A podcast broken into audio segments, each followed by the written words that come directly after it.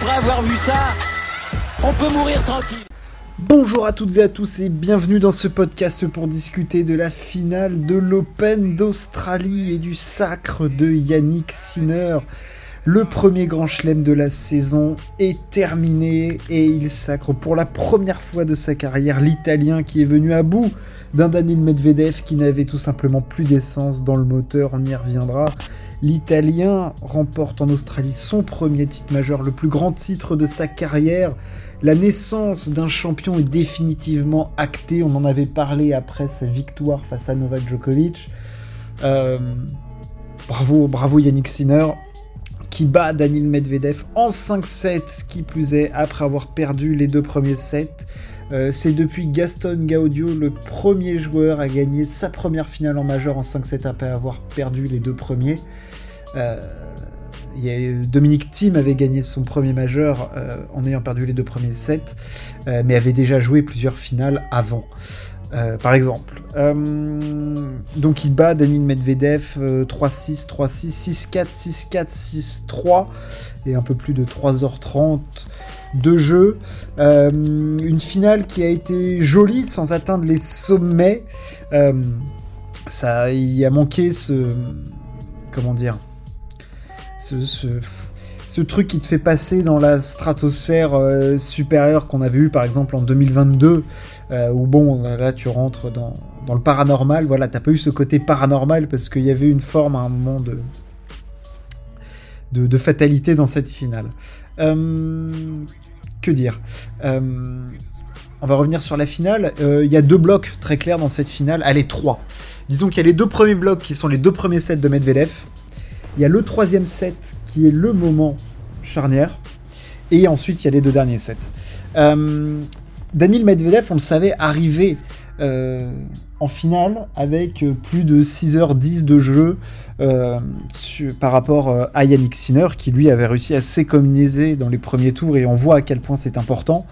Euh, c'était bien économisé dans les premiers tours, n'avait pas eu une demi-finale qui avait été très très longue face à Novak Djokovic, ni forcément très intense tout le temps, contrairement à Daniil Medvedev qui lui a 5-7 face à Cameron Norrie, euh, pardon, pas face à Cameron Norrie, 5-7 euh, face à Russu Vori, 5-7 face à Zverev en perdant les deux premiers sets, 5-7 face à Hubert Urkacz, 4-7 euh, face à Nuno Borges.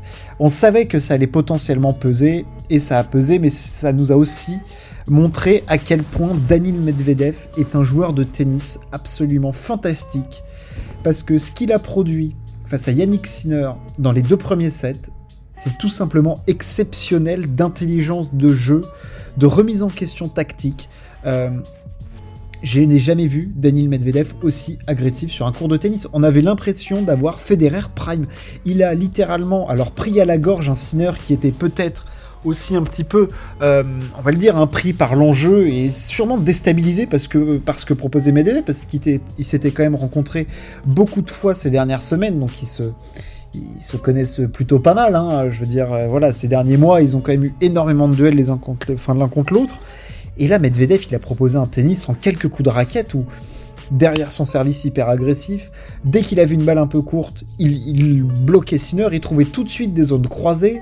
Euh, il le laissait pas il essayait de décourter les échanges, quitte à faire parfois des montées à contre-temps que l'on trouvait pas forcément bien senties, mais qui déstabilisaient complètement Yannick Sinner, et Sinner qui n'arrivait pas à se bloquer, et au bout d'une heure et quart, une heure vingt, on se retrouve avec un Medvedev qui mène 6-3, 6-3, et on est sidéré.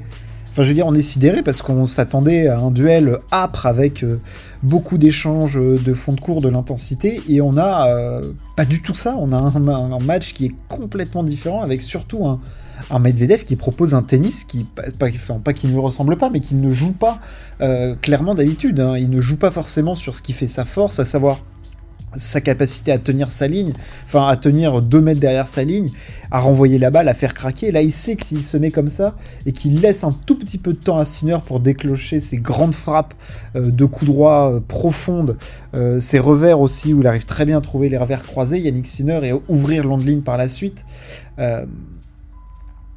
il tiendra pas euh, Medvedev parce qu'il il était cuit.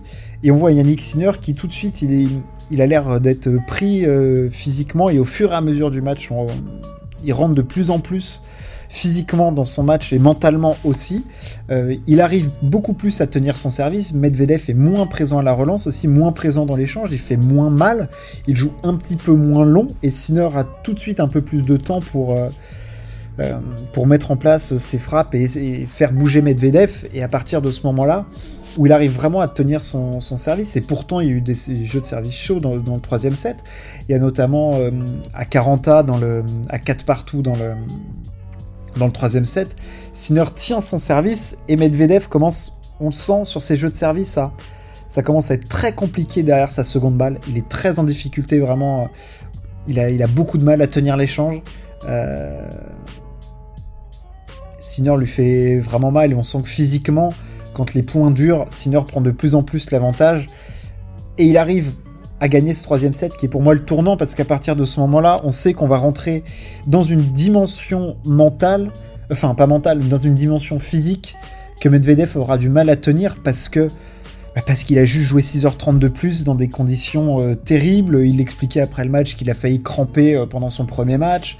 Euh, que euh, évidemment la remontée face à Zverev. Et puis t'accumules pas que de la fatigue physique, t'as aussi toute la fatigue mentale qui est liée à ça, des soirs où tu te couches très tard, euh, face à Russie Ovori c'est couché à 6 du mat, face à Zverev euh, c'était à 5 du mat aussi, donc je veux dire il y a tout un tas de trucs qui s'accumulent qui fait qu'au bout d'un moment ton corps il est au bout du rouleau, il n'a plus rien, là je pense qu'il va dormir pendant les deux prochains mois notre ami Medvedev parce que là il est, il est rôti sur place dans le quatrième set ce qui est dingue, c'est que Medvedev, euh, on sent qu'il est en dessous physiquement et tout, mais il arrive quand même à tenir. Il se fait pas pulvériser par Sinner. On sent qu'il y a quelque chose d'inéluctable et que Sinner n'est quasiment, plus du tout inquiété sur ce jeu de service, que Medvedev se concentre euh, vraiment sur les siens et essaye de, tenir, de passer les premières, mais Sinner est de mieux en mieux au retour aussi, donc il fait de plus en plus jouer Medvedev et il le fait au fur et à mesure craquer. Dans le troisième set, pourtant, Medvedev euh, se procurera une malle de break euh, qu'il n'arrivera malheureusement pas à faire. Et, euh, dans, le troisième, et dans le cinquième set, il n'y a malheureusement pas de, pas de duel, c'est complètement inéluctable, il y, a, de la fatalité là-dedans. Il se fait breaker rapidement et Sinner, malgré un petit accro dans le, dans le dernier jeu, ira chercher son premier majeur sur un énorme coup droit long de ligne.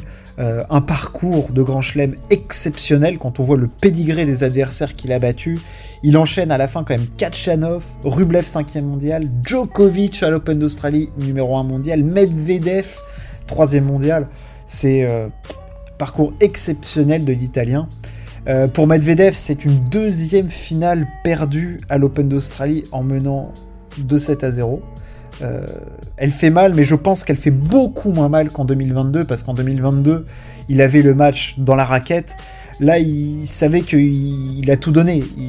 son tournoi, s'il le perd, il le perd sans doute plus dans les matchs d'avant que sur la finale vraiment. Euh, parce qu'on sentait qu'à un moment, juste, il y avait plus de. Voilà, il y avait juste plus, le... plus d'essence, quoi. C'est juste ça. C'est, j'ai rarement vu euh, à ce stade-là en Grand Chelem un joueur ne, voilà, il arrivé au stade où il n'en pouvait plus, quoi. Euh, je réfléchis là récemment, je j'ai rarement vu quelqu'un aussi à bout euh, en finale de, Grand Chelem, quoi. Vraiment où on sent que le corps a dit euh, stop, quoi. C'est bon, il n'y a, plus rien. Euh, il faut arrêter. voilà, c'est limite s'il faut le transporter sur une chaise roulante, quoi. Donc évidemment ça fait mal, c'est une cinquième défaite en Grand Chelem quand même pour lui, ça fait mal, sachant qu'en plus, bon on se disait, c'est pas Nadal, c'est pas Djokovic en face, il y a peut-être une ouverture, jeune génération, et non, en plus, il mène 2-7-0, donc évidemment, il va pas passer une bonne nuit. Mais bon, j'espère pour lui qu'il aura quand même des ouvertures parce que c'est un joueur absolument euh, phénoménal. Euh, en interview d'après-match, il a été euh, encore une fois parfait, très fair-play, très beau joueur, des, jolis mots pour, pour Yannick Sinner. Daniel Medvedev, bon, bah, l'Open d'Australie, toujours pas pour lui. C'est clair que c'est dur, mais voilà, et je pense qu'en face, l'italien, euh, c'est. Je vais arriver sur, euh, sur Yannick Sinner. On, a assisté à la naissance d'un immense champion, euh, d'un joueur exceptionnel, on le savait, d'un talentueux, d'un travailleur, d'un acharné. Yannick Sinner, c'est tout ça. C'est un joueur qui se construit lui-même. Il dit qu'il s'inspire beaucoup de Djokovic et c'est vrai qu'on voit du Djokovic en Yannick Sinner. Moi, je suis impressionné par la montée en puissance. Il y avait euh, quelque chose comme une certaine logique à le voir. On se demandait si cette année il allait enfin passer ce plafond de verre et faire sa première finale en Grand Chelem. Il le fait dès l'Open d'Australie et en plus il la gagne. Euh, voilà, c'est absolument euh, prodigieux ce qu'a fait Yannick Sinner dans ce tournoi. Et ça vient conclure, en fait, ce, tournoi. Pour moi, ça, va vraiment mettre un point d'orgue sur... allez, depuis septembre, depuis la, la, allez, début de la tournée américaine hors US Open, jusque euh, Masters Finals plus euh, là euh, l'Open d'Australie. Voilà, ça vient conclure des, semaines absolument exceptionnelles pour lui. et amplement mérité, et ce titre amplement mérité. Une finale qu'il est quand même, il faut le dire, ça a l'air facile là quand j'en parle comme ça, mais vraiment ce format 5-7, il fait vraiment rentrer le, tennis dans une dimension supérieure mentale, physique, de gestion, où même en ayant perdu les deux premiers sets, il était encore concentré, il y croyait, il allait le chercher mentalement, ça a été très très solide. Euh, il y avait tout euh, dans le jeu de Sinner, il y avait la puissance au service, il y avait la puissance en coup droit, la délicatesse de venir glisser des slices, d'aller trouver les zones pour déplacer Medvedev, des cours croisés. Euh, voilà, et puis cette puissance brute qu'il dégage et cette sérénité qu'il a sur un cours de tennis maintenant est quand même assez phénoménale. Et on sent vraiment que par rapport parfois à Alcaraz où on sent que euh, Alcaraz peut se perdre dans son tennis, les cases ont l'air tellement bien rangées dans la tête de Yannick Sinner maintenant, on a l'impression que là il est lancé vers des euh, voilà, vers quelque chose d'assez euh, d'assez énorme. Voilà, c'est tout simplement prodigieux. Euh, c'est son onzième titre en, carrière maintenant. Euh, Yannick Sinner, euh, voilà, juste, juste sensationnel. le premier d'une longue série, je pense pas m'avancer, pas prendre trop de risques en disant ça. Il a été juste, juste prodigieux toute, toute la quinzaine. Comme j'ai dit, il bat quand même trois des cinq meilleurs joueurs mondiaux pour remporter un grand chelem. C'est absolument incroyable en plus en battant Novak Djokovic avant. Euh, voilà, on a assisté à la naissance d'un champion il faut bien s'en rendre compte euh, que ce mec-là vient de battre quand même Daniil Medvedev, un des meilleurs joueurs sur dur ces dernières années, en 5-7 en ayant perdu les deux premiers. C'est quand même une performance euh, plus que notable et juste félicitations quoi. Voilà, il y a juste à dire bravo. Et puis bah rendez-vous pour les prochains gros tournois de la saison. Euh, du côté d'Indian Wells et Miami, euh, physiquement, il a été euh, parfait. On sent que toutes les cases, vraiment, comme j'ai dit, toutes les cases du tennis sont cochées, quoi. Il y on sent de moins en moins de failles chez Yannick Sinner. physiquement, il a taffé son endurance pour la mettre en accord avec son physique. Il expliquait qu'il avait des. si on rentre un peu dans le détail, il a des fibres musculaires très longues et que ça ne servait pas forcément à grand chose pour lui de prendre de la masse musculaire, mais plus travailler voilà cette endurance en profondeur dans le muscle. Et on sent que maintenant, là, sur la durée du match, euh, hier au bout de 3h45, euh, il galopait encore comme une gazelle, quoi, le, gamin. Donc euh, en plus, ça tranchait vraiment face à Medvedev, qui pourtant est un monstre physique, qui lui était complètement rôti. voilà, une gestion parfaite, une gestion mentale, une gestion tennistique. Tout était clair. Ah, c'est du tennis au plus que parfait ce qu'a produit Yannick Sinner et ça va encore s'améliorer dans les euh, mois et les années à venir. Donc euh, voilà, profitons de lui et on va vivre un tennis absolument euh, exceptionnel avec lui et Carlos, Carlos Alcaraz dans les années qui, vont venir. Ça va être, ça va être prodigieux. on va avoir des hautes luttes et quand on voit les premiers duels et l'intensité des premiers duels qu'on a eu entre Sinner et Alcaraz, je pense que les prochains vont être absolument délicieux.